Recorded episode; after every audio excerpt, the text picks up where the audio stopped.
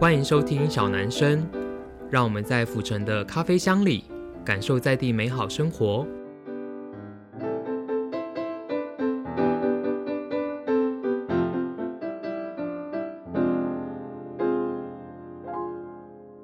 Hello，大家好，欢迎收听小男生小老板的台南生活，我是景元新小老板子欣。这几年呢，应该是这十几年来，我觉得在台湾餐饮业有一个非常大的变化吗？这算变化吗？就是咖啡店的四处林立，因为呃，不管是连锁咖啡店，像大家熟悉的可能星巴克啊，到后来台湾的像卡玛或是路易莎。甚至连超商都开始提供很多咖啡的服务，这样我自己觉得非常特别。是像我们以前小时候做作文题目的时候，都会有我的志愿。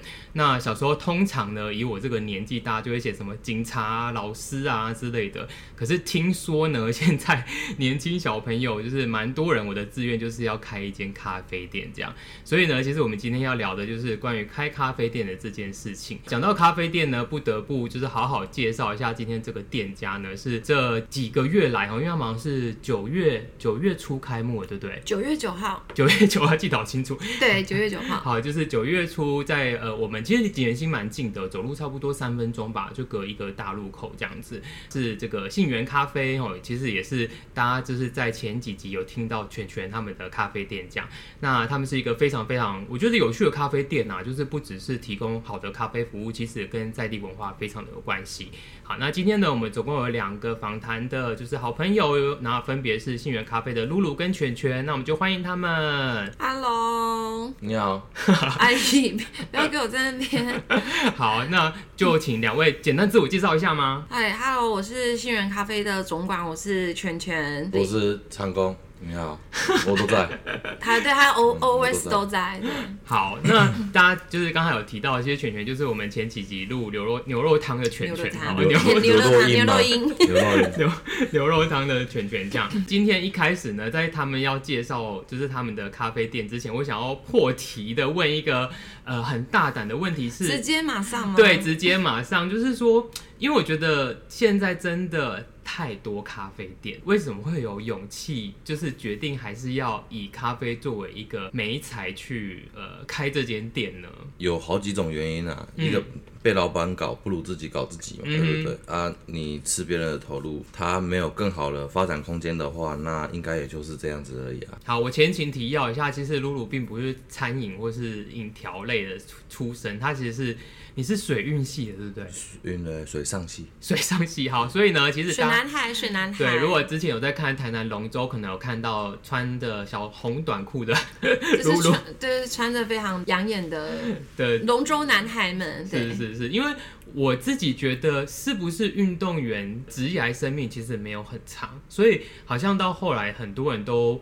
呃，可能会转去做教练，或是去做跟运动相关的工作，是这样吗？大部分啊，大部分，因为我蛮多其实呃走本科系的其实也蛮多的，但是走其他项目的也蛮多的，所以说比例来说的话，应该算是一半一半吧。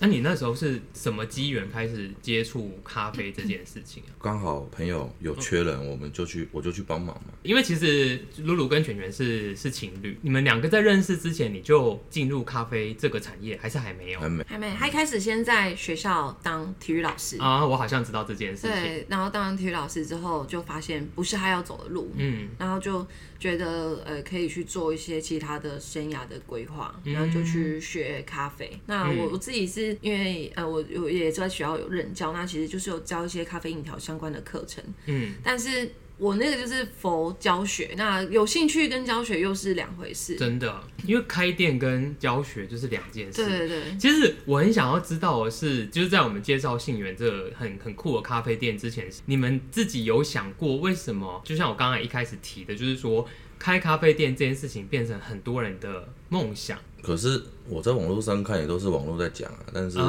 你撇开在各个员工上面的话，因为我有些朋友嘛，我也会问啊，其实其实这都是过渡期啊。哦，真的吗？对，因为像我在前一间公司，我当店长，我这样轮了，其实有十几个员工，想开咖啡店的也就那一两个。所以你这个比例算高吗？其实也不高哎。对，可是好，因为其实呢，我们会我们大家会认识的原因是因为另外一间咖啡店，啡店 就是呃，可能大家如果有看我的社群或是线动，有时候会出现的源头咖啡这样子。对，对，因为源头咖啡的老板他其实在呃很去年的时候有来，我们有一个直播分享过，他其实是我的高中同学凯龙这样。所以其实我我我自己的观察是因为现在的人呢、啊，就是我们这个年纪的，好像你去。呃，上班你的薪水就那样，对不对？对，就除非我们今天做的是一个真的知识性极高，可能真的是二类或者是三类的工作，什么工程师啊，什么生物科技之类的。对，不然你看，像我自己是设计师好了，设计师怎么样薪水？给你做到总监，我觉得五万多已经很顶天了。除非你还要绑业务，那我觉得更不用讲一些就是影条或是其他文化走读，我觉得那个根本就是薪水就就。天花板就在那边，这样，所以我自己的想法是说，是不是大家觉得啊，反正我既然都这么努力，只能赚到这些钱，不如自己开一间店，可以实践我想要的生活模式。大家可能会觉得时间非常的自由，但是。我们这样弄了两个多月下来，其实并没有所谓的时间非常自由这件事情。因为事实上，开店就是成本就是摊在前面嘛，可能有呃，不管是租金啊，或者是贷款啊，或者是你你时间到，有时候像我们八点开，有时候稍微会不小心赖床久一点点，客人就已经准时在门口打电话了。嗯，对，那其实就会有这样的，呃，你时间其实就是被绑绑在那边了啦。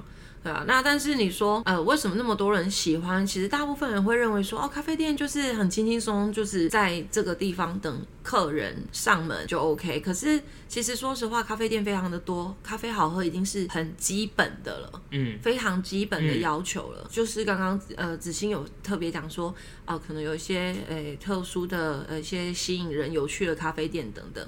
那其实是便是各个店家需要去花巧思的地方。嗯、其实我记得我大学的时候也很喜欢走咖啡店，走店，对，嗯、走咖啡店。我喜欢的是很多特殊咖啡店的一些氛围，就是说跟老板的聊天，然后进来里面舒服的感觉。可是那个舒服的感觉，并不是我们想要营造，客人就感受得到的。其实有时候真的是运气，运气。其实我觉得信源他很特别，因为某个程度也是看着想要开咖啡店这件事。因为刚刚有提到，其实露露本来是在咖啡店上。班的，知道他们有这个想法之后，甚至有参与到一点点，就是他们在找店面的这个过程。这一集我们这一集的题目叫做“府城最潮中药咖啡店”这件事情。那为什么呃跟中药又有关系？其实到整个店名都很有趣。你们要不要讲一下，就是找店的经过？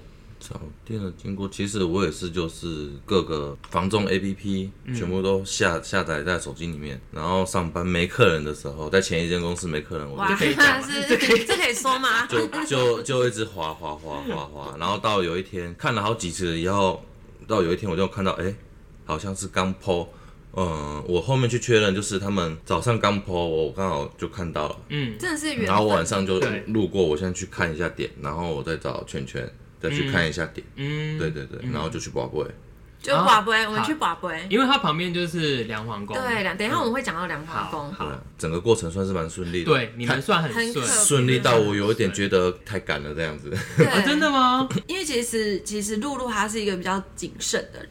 因为运动员其实他们从小就是受育啊，对，就是掰了位，就是露露他是他是牵国手嘛，不要国家不要，国家不要的选手，他都这样说。哎，这样就是可不可以讲一些那个什么运动员那个职业生涯？好，我们改天再来聊这个。对，我们有很多运动员，请一群聊船队的来划船队来聊这样。对，那因因为他他就是他就是其实他们从以前就是在选手训练上面就是养成他们非常谨慎保守的。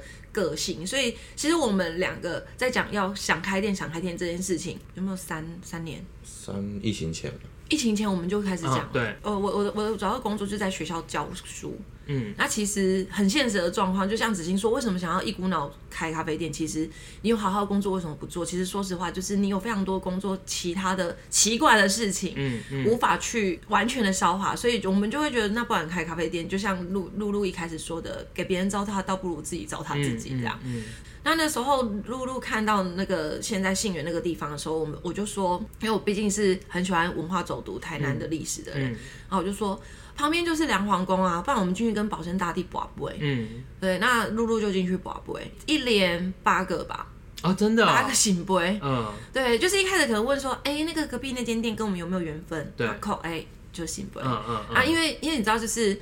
我们这个年纪的人，其实我们说实话，就是你要创业什么，其实就是要一大笔钱。可是现实摆在眼前，就是你钱就是没那么多嘛。那嗯，所以就是太顺利，让我觉得钱还没有找到资金来源的时候，就已经先签约了。嗯嗯，嗯，对，就是整个就是过程，然后就说啊，那可是我们现在没有资金不足。嗯，有办法这样吗？然后就扣，他就又又醒不回。嗯，然后说啊，那原用原本的名字，对对，因为我们信源这个并不是我们创的名字，是他原本。呃，那个地方就叫做信源生药行，那就一一路的宝贝下去之后是八个圣杯，嗯，那我就跟露露说，可能就是这边了，嗯，因为我先看演员嘛，我先看了那个地点，觉得好像不错啊，嗯，因为其实也看了之前有很多地点，嗯、看一看以后那个车流、人流什么的，都觉得哇，房子看起来不错，但是周遭环境看起来就不好，嗯嗯，啊，只有这边看到是好像就各方面都还蛮符合的，嗯，因为信源其实它在一个很特别的位置，就是以前小西门。的那个圆环，对，也就是讲阿唐咸粥，大家不要知道，就是在呃府前路跟西门路交叉口的那个圆环。其实如果你看那个台南古地图的话，那个城门是存在的，然后它旁边还有画那个梁皇宫的位置嘛，对，就还有标出来。因为后来在日治时期的时候，就城门就拆掉了嘛。它像那个城门，就是小西门圆环，那个叫做镜波门。嗯，然后现在过去的时候，就是那个旁边合义堂在。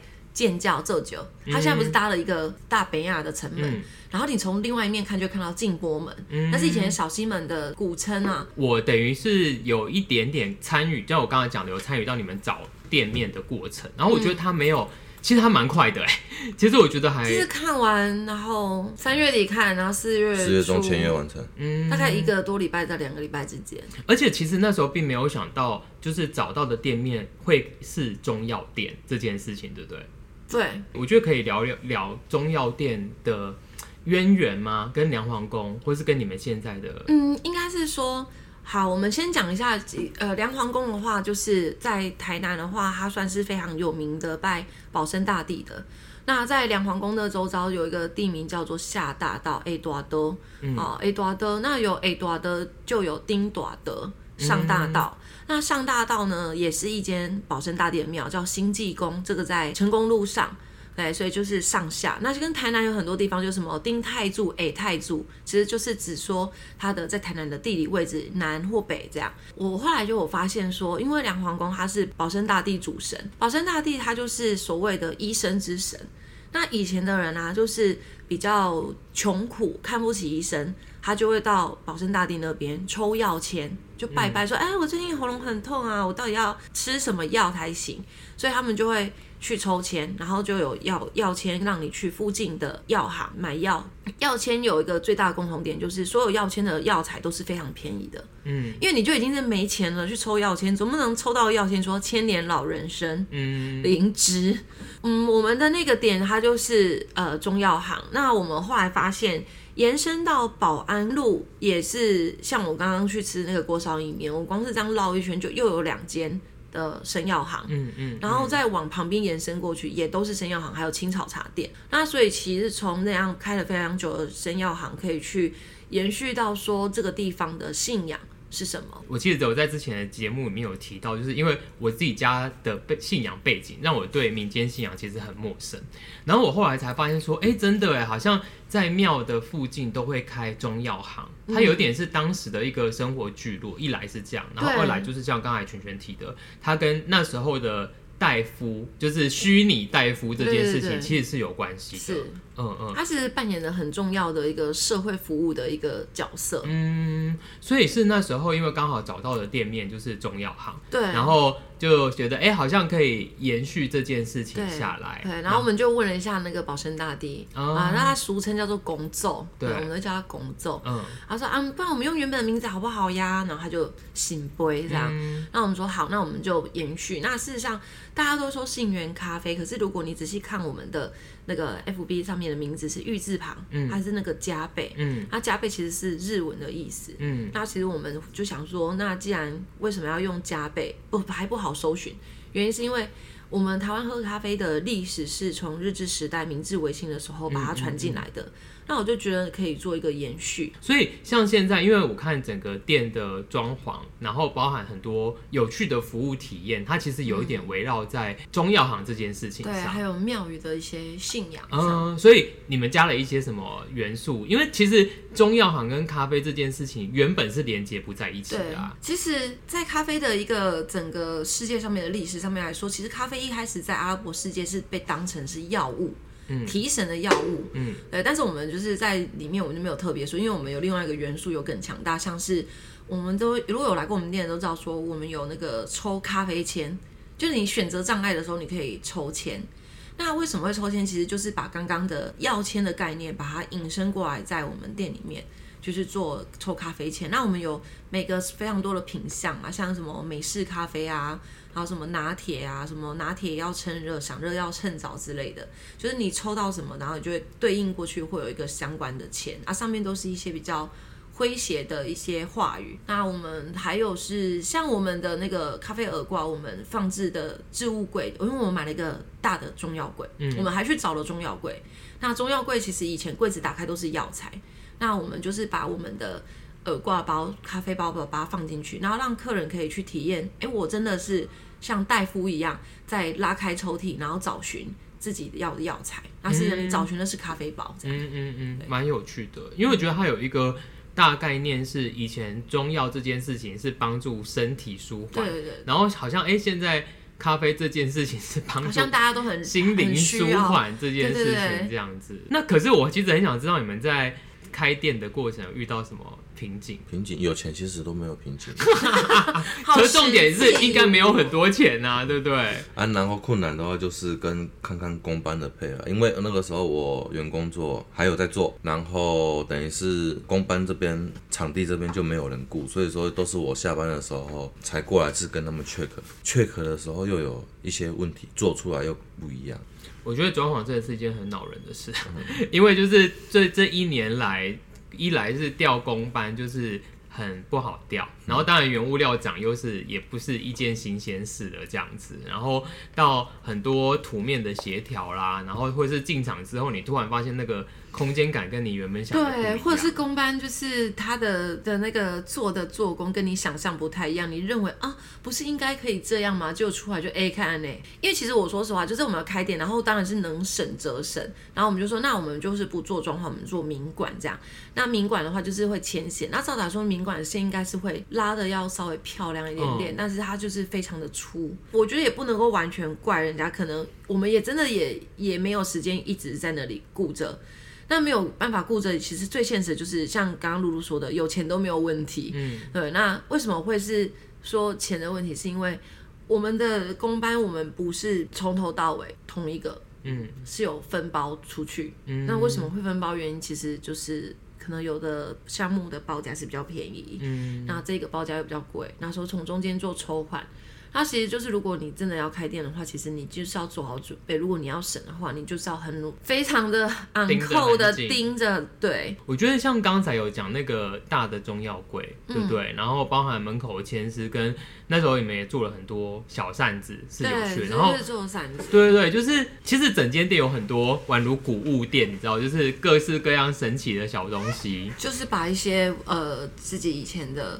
收藏的东西再把它摆进去。那其实我们后面有一个小展柜是多元族群，就是跟原住民文化相关的。其实，在我们店里面，你会发现一些老灯下面会有一些原住民的一些元素，像是小米啊，或是玉米等等的。那因为我们会认为说，台湾这块土地上面其实并不是只有汉人的文化、庙宇的文化。虽然说我们庙宇文化、汉人文化的东西是比较多的，可是事实上，我们也知道有不只有十六族这样嘛。那其实，嗯，我们的 IG 粉丝。专业也都会分享各族群的一些祭典记忆。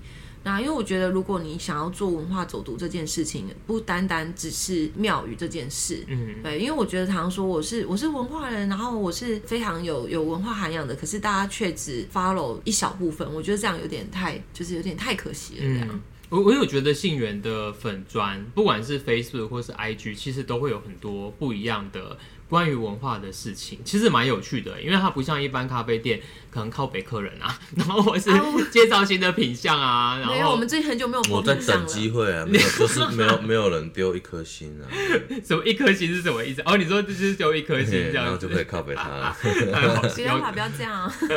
对，所以像整间店里面，就请露露来介绍，有没有很特别的饮品，或是因为其实信源不以吃为主嘛，比较特别的应该就是热拿铁系列的那个碗中碗盖哦，对，它就是用类似在你在喝喝药的那一种，有没有？煎掀盖的那一种，嗯嗯嗯嗯，三彩碗，那叫三彩碗，三彩碗。然后吃的吃的，我们就是配合两个两个甜点师，两个工作室啊，一个是迪迪拉嘛，然后一个是泰德厨房，嗯，就是有思康。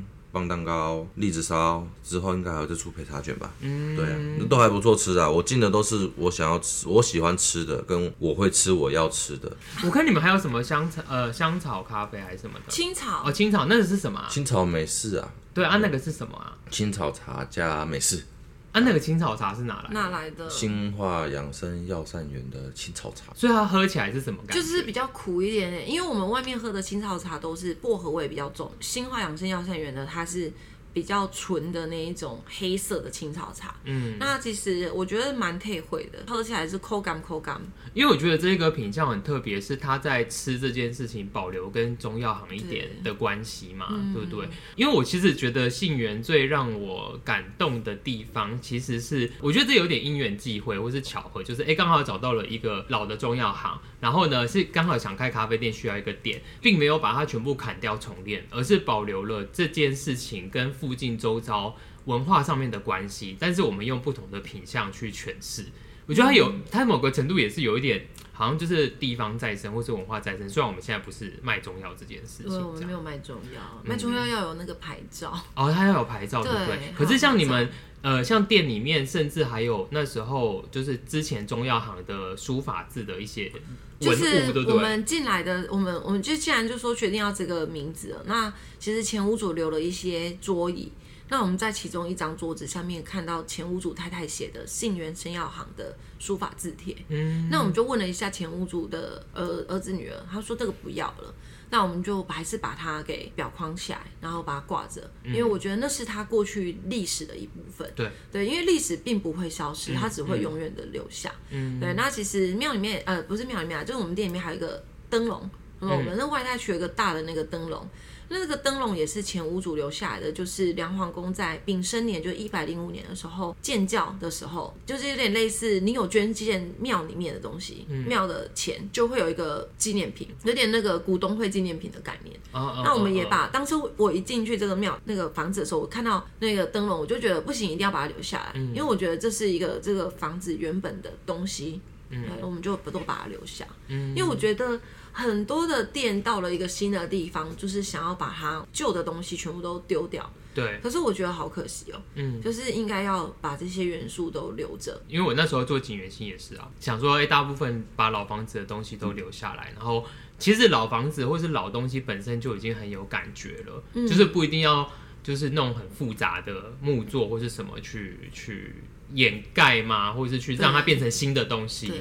我觉得反而就是有时候蛮可惜这样子。嗯，好，然后最后呢，想要问两位一个 很有趣的问题是，像你们自己呃这一年来等于 run 完了，从早点然后到装修，半年，半年哦，其实很赶，四月对不对？差不多了，嗯，蛮赶的哦。然后到可能是决定要卖什么东西，甚至价格啦，然后到开幕完，然后到现在已经 run 了一阵子这件事情，就是如果之后也有朋友想要开咖啡店的话。有没有什么忠告呢？或是哎、欸，你现在回头回来，你觉得哪些事情是重要的？你开我一定支持嘛，对不对？嗯、开的越多，大家有开起来的话，就是可以互相介绍啊，对不对？哎、欸，这好逆向思考。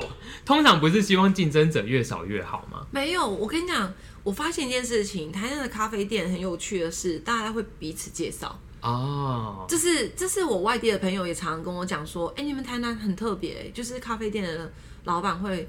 互相的去别人的店喝咖啡，然后会介绍说：“哎、嗯、呀，你可以去哪边哪边。”像我们店，嗯、因为我们店是没有任何吃的，对。然后我们就说：“哦，你可以去那个那个小老板那个的他朋友那个源头咖啡，我觉得你可以去源头咖啡哦，还有汉堡肉排哦。所以其实你说你要开的话，其实我觉得除了想清楚之外，就是先把钱准备好。可是到底要准备多少钱？因为一台咖啡机不是都几十万吗？我用的很省啊，其实我这样用很省啊，我这样一楼大概快一百万而已。一层一一楼就是你现在单纯一楼计算的，其实算蛮省的，蛮省的。你连连装潢。对啊，连设备，对啊，连你那时候初步需要的，然后还有你的那人要够好啊，因为很多的其实还是赞助的。对，所以在我们店里面你会发现有一些东西上面为什么会有签名？对，就是赞助，就各种匾额上面都有签名。对，例如说那个招牌下面有人签名，嗯、啊，就是可能就就我们开店很有趣，我觉得我们这间店我自己觉得，其实我非常感动的是。充满了满满的爱，是，就是有很多朋友就是来，然后就说，哎、欸，你们缺什么啊？不要花，那那要，那不然我赞助空气清净机、嗯、循环扇，然后你会发现我们循环扇后面有人签名，嗯，就是很像庙里面捐献的一个概念，因为我记得谁谁自证之类的。那时候连你们为了要跟隔壁有一个区隔，然后大家就送了一堆盆栽来，很好笑，大家就送盆栽这样。嗯、我我觉得有一个很有趣，今天的小结论是。我觉得，当你真的想要做一件事情，你有热情的时候，其实它会有一点水到渠成的概念，对不对？就是默默这些，呃，例如说你需要找的点，它就会出现，或是你需要这些东西，它就会。呃，有人就会提供给你，不一定是你自己花钱去买来的这样子。对，以后要还，还有借有还。我们我有借有还啊。好好，今天很高兴的可以请到信源咖啡的两位老板哦，来简单的聊一下，就是到底他们开店的过程中发生什么事情，然后还有就是，我觉得呃小西门这一个区域其实也有蛮多，因为它离大家观光客知道的可能保安啊、尊王啊那一带都很近，就小吃很多。然后其实它在府前路再往上走一点就是美术馆。二馆就是现在，呃，很多年轻人，包含之前很红的那个僵尸展，对，就是僵尸，对，都在那个地方。那呃，如果大家之后有机会来台南玩，想要试试看新的咖啡店，或是你想要知道说，哎、欸，到底我们一直聊说，哎、欸，怎么样把中药店转换变成一间咖啡店哦，都很欢迎大家可以去信源咖啡走走。那也邀请大家可以一直锁定我们呃小男生的这个节目。那我们就在下一集的 Podcast 见喽，拜拜，拜拜，拜拜。